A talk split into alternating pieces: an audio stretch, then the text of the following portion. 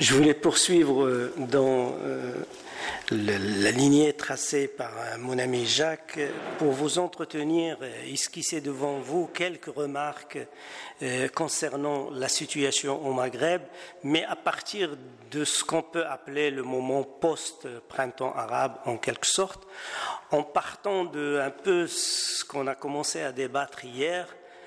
Beaucoup s'attendaient à ce que une constitution, plusieurs constitutions émanant des printemps arabes, inscrivant la liberté de conscience dans le texte constitutionnel, allaient déclencher le processus rêvé par tous ceux qui voulaient introduire la liberté de conscience et la liberté de religion euh, dans la rive sud de la Méditerranée, notamment au Maghreb, mais de façon automatique, quasi magique. Et on s'est rendu compte des années après que même si le Maroc n'a pas inscrit la liberté de conscience, mais en mettant évidemment le principe de non-discrimination, le principe de la, suprématie de la norme internationale par rapport à la, à la norme intérieure, malgré le fait qu'il y a un arbitre aussi puissant que le commandeur des croyants, et que l'Algérie a inscrit le principe de liberté, mais pas de conscience, parce qu'il l'appelle hurriyat al qui laisse un peu, c'est ambigu euh, de le traduire par liberté de conscience. Malgré tout ça, euh, le constat qui a été fait aussi par C. Mohamed Mouqit, parce qu'aujourd'hui, dans la législation, y compris le code pénal et le reste, nous avons tellement d'handicaps qui empêche ce texte constitutionnel de se déployer de façon à l'européenne, si, on veut dire, comme euh, la rive nord de la Méditerranée, et de créer euh, ce qu'on appelle la liberté euh, religieuse au sens moderne. Et, donc, ces, obstacles font que nous sommes encore dans l'ancien régime, c'est-à-dire que le régime des libertés de culte au sens communautaire, et que nous n'avons pas encore basculé vers euh, ce que mon ami Mouaket appelle euh, carrément l'axiologie euh, du, système de liberté de conscience de façon pleine et définitive. Donc on est dans une sorte de statu quo. Il y a eu des réformes constitutionnelles, mais en même temps on est dans une sorte de statu quo juridique. Donc je vous prie de de me laisser un peu le temps d'aller vers une autre perspective, puisqu'on a parlé du droit, on a parlé aussi du politique, choisir l'angle sociologique et anthropologique. Qu'est-ce qui se passe dans la société elle-même? Cette société qui devait normalement réceptionner ou s'approprier ces nouvelles réformes euh, constitutionnelles. Donc, euh, comment on peut dépasser un peu, est-ce que ce statu quo est le reflet de rapports de force dans la société, ou est-ce que quelque part ce statu quo est en quelque sorte une sorte d'handicap qui empêche la dynamique dans la société de prendre sa vitesse de croisière et, de dépasser un peu euh, ces obstacles? Mais euh, sur les questions euh, religieuses dans des régions comme les nôtres, il faut peut-être écouter ce qui se passe aussi regarder et décrire aussi intense que possible comme des Geertz, faire la description la plus intense possible. Peut-être à partir de cette description, nous aurons quelques éléments qui nous indiquent l'évolution de ces sociétés. Le fait que le présentisme nous oblige à suivre euh, évidemment l'accélération, le tempo, le rythme imposé par les médias, mais dans le domaine du religieux, dans le domaine des valeurs, des représentations, évidemment le plus intéressant serait plutôt de faire attention à, ces processus sourds, à ces lentes accumulations, et aussi euh, à, certaines à des tâtonnements, ce qu'on considère comme des hésitations, des tâtonnements, etc., aussi bien dans la société que dans les institutions, et, des, innovations parfois, euh, vous savez, les anthropologues voient sous des innovations des choses anciennes, et parfois, chez de choses anciennes, ce sont des innovations, mais réinventées avec un emballage traditionnel, etc. Euh, le grand euh, Clifford Geertz, lorsqu'il a fait la comparaison entre l'islam et l'Indonésie, il a utilisé cette phrase, je ne sais pas si les musulmans vont aller leur plaire. Il dit, euh, souvent dans ces matières religieuses, euh, les voies sont si tortueuses et insinueuses dans leur évolution que le vin vieux peut aussi facilement venir remplir de nouvelles bouteilles que d'anciennes bouteilles contenir ou accueillir un vin ancien. C'est-à-dire faire très attention dans l'évolution dans ce domaine parce que c'est une évolution très complexe. Les évolutions que nous vivons aujourd'hui en Tunisie comme au Maroc et partout au Maghreb, évidemment, viennent de loin. Et euh, pour beaucoup d'historiens, d'anthropologues, quand ils voient ça, ils essayent d'analyser ça dans la longue durée, je dirais comme certains que pour eux, c'est pas tellement loin les évolutions qu'on connu ou que connaissent les sociétés de la rive nord euh, aussi sur la longue durée. Donc, euh, euh, je m'arrête à, quelques éléments qui sont le socle euh, impossible et incontournable. On ne peut pas les annoncer comme ça parce qu'ils sont très importants pour voir l'évolution de ces sociétés. Le printemps arabe a révélé un acteur. Tout le monde s'est rendu compte que ce sont des sociétés jeunes. Et cet acteur nouveau, euh, on le voit très bien dans les travaux des démographes depuis une, trentaine d'années, ils nous annonçaient des ruptures qui allont venir justement en fonction de ces évolutions démographiques. Un élément simple du Maroc au Yémen, vous pouvez constater qu'au cours des cinq euh, dernières décennies, le taux moyen de fécondité de la femme arabe, le taux moyen de toutes les femmes arabes est passé de 5,7 enfants à 2,3. Et dans des villes au Maroc comme Rabat, il est encore à moins de 2, il est à 1,8. C'est un peu comme le Japon. Et, euh, on n'a même plus le, rythme nécessaire pour, euh, disons, continuer. Et euh, il y a l'inexorable aussi montée en puissance des jeunes. Nous estimons, selon les pays, entre 60 et 70% de la population aujourd'hui euh, à moins de 30 ans. Et s'enclenche aussi, avant qu'il va s'enclencher dans quelques années, 2035-2040, le processus de vieillissement de la population un peu à l'européenne aussi. Mais la fécondité ne se limite pas seulement à ces chiffres euh, démographiques. C'est tout le socle anthropologique de la société qui est en train de, changer complètement. D'abord, c'est la famille.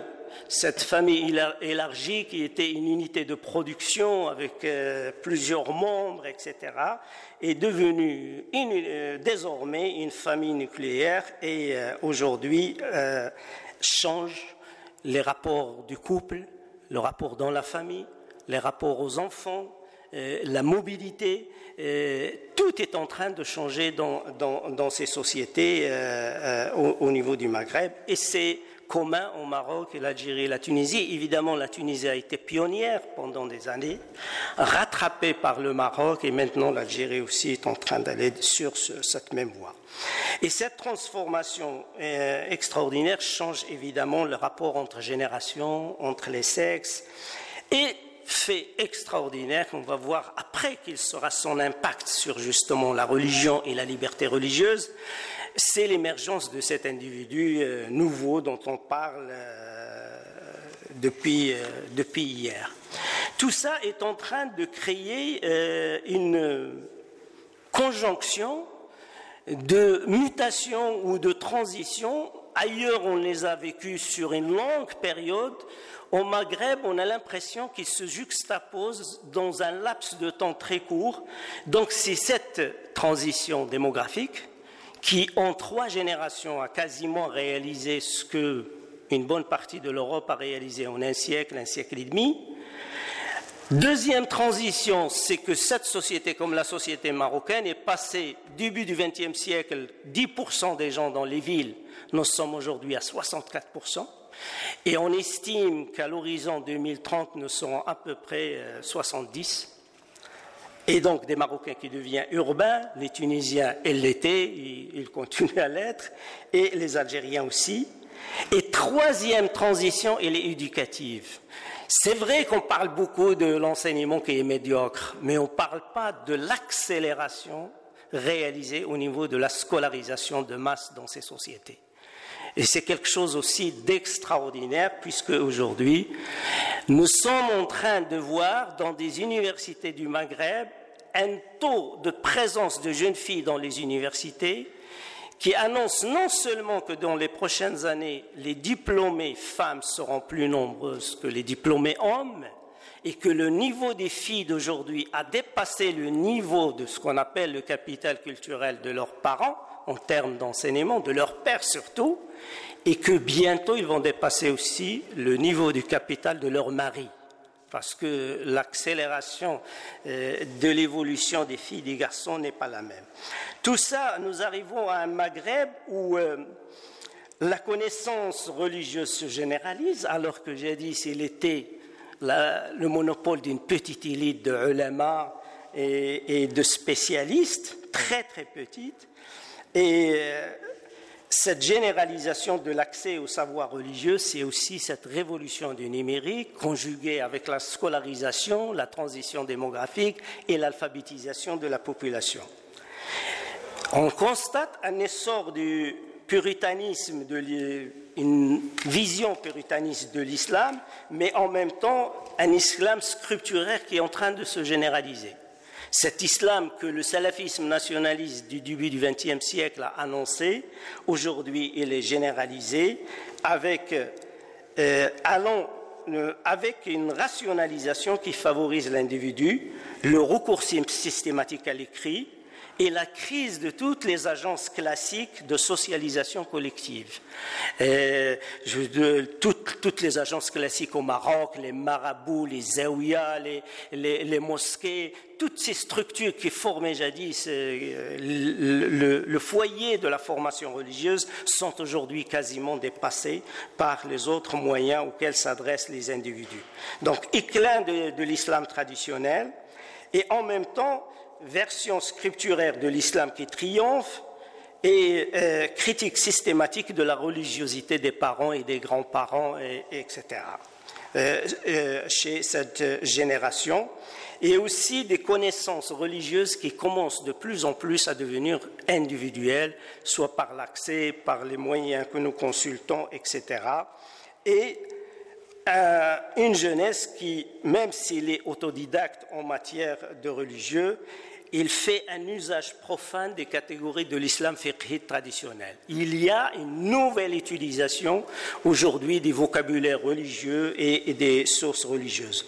Donc éclectisme, bricolage individuel et pour vous donner une des dernières enquêtes réalisées, parce que nous réalisons des enquêtes depuis maintenant 30 ans Maroc sur ces questions de valeurs et des valeurs religieuses, notamment des conceptions, des attitudes religieuses des jeunes générations et surtout, euh, surtout sur les jeunes. La dernière, c'était en 2015.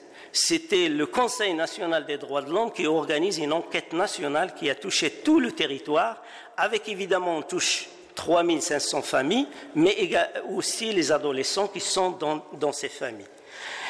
Un des chiffres étonnants et qui était inconcevable de l'avoir il y a quelques années encore lorsqu'on parlait de la situation de la religion dans ces pays, évidemment, on ne posait pas la question est-ce que vous êtes athée ou croyant? Ça, on n'a pas encore atteint cette franchise.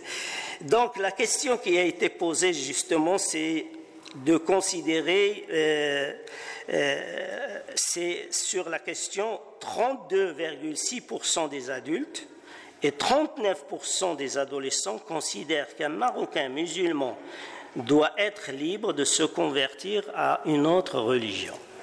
La question, si vous avez un voisin, si vous avez quelqu'un de la famille qui a choisi de se convertir, est-ce que vous considérez? Et nous, nous atteignons le chiffre de 49 chez les adolescents.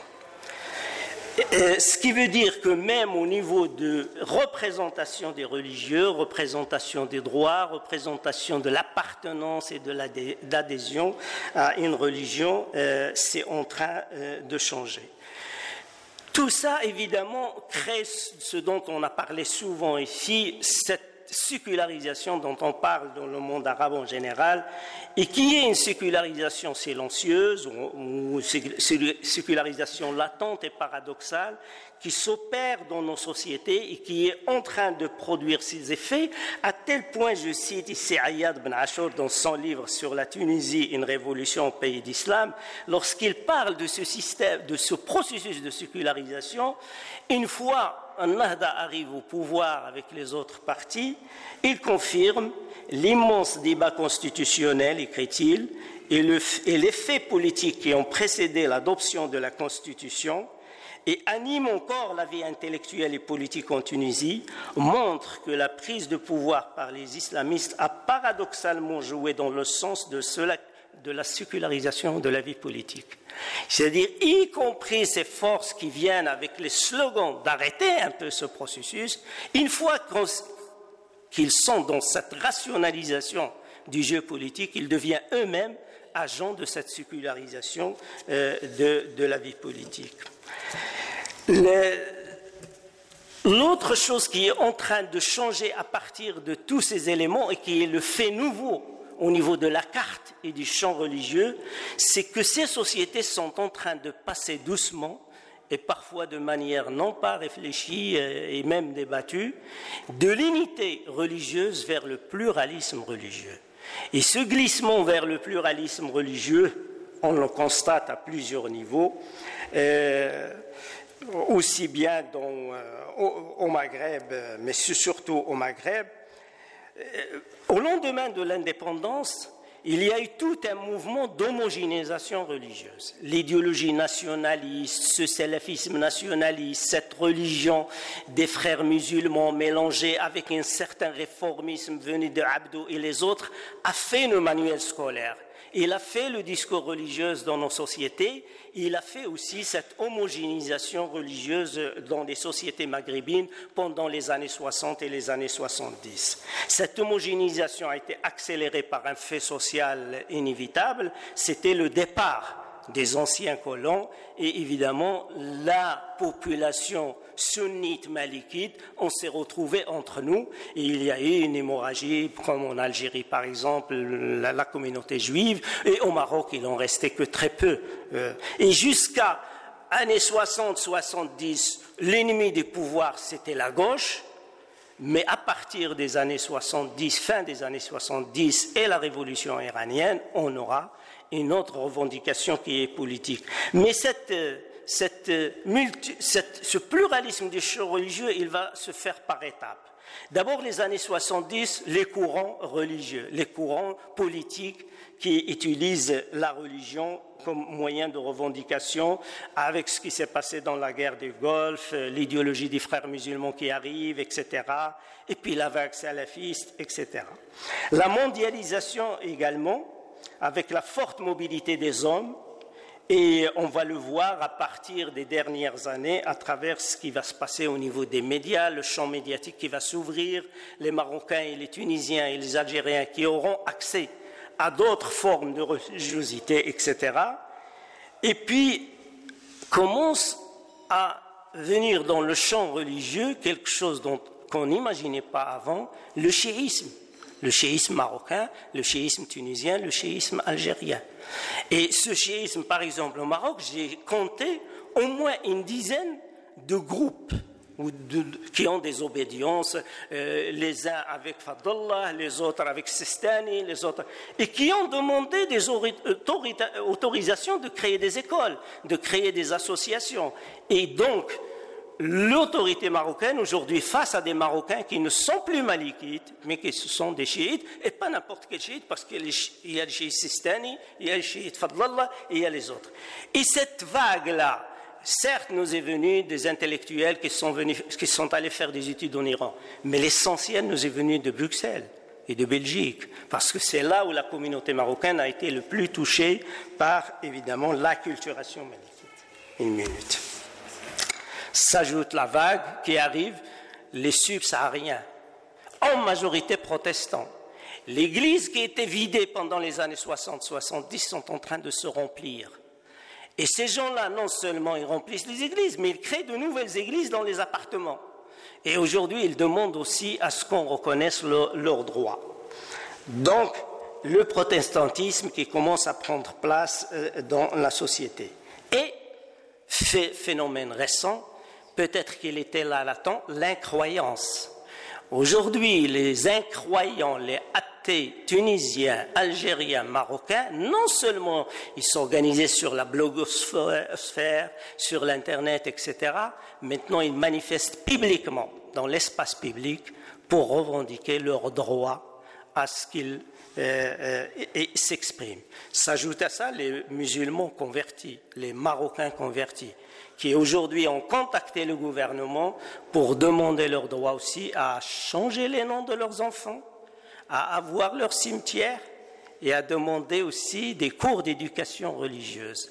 Voilà des pays qui étaient traditionnellement unis euh, sur le plan religieux et le champ est en train d'éclater. Il se sur le système et la réponse, comme je disais, que la réponse de la laïcité, de la sécularisation, des réformes des lois, séparation de l'Église et de l'État, plus qu'un débat métaphysique et théorique et politique entre intellectuels, ça va surtout s'installer par des négociations pratiques entre acteurs sociaux et politiques. C'est par ces revendications, par la négociation, parce que l'État est en train maintenant en train de donner petit à petit que nous allons peut-être passer vers une conception d'un espace religieux pluriel. Et à la fin des fins, cette histoire, évidemment, n'est pas, n'est pas finie, mais il n'a rien de spécial ni de spécifique il n'y a rien d'exceptionnel. L'évolution, un peu, elle était comme ça en Europe aussi. Donc voilà, le Maghreb n'est pas une exception dans le domaine de l'évolution des religieux. merci.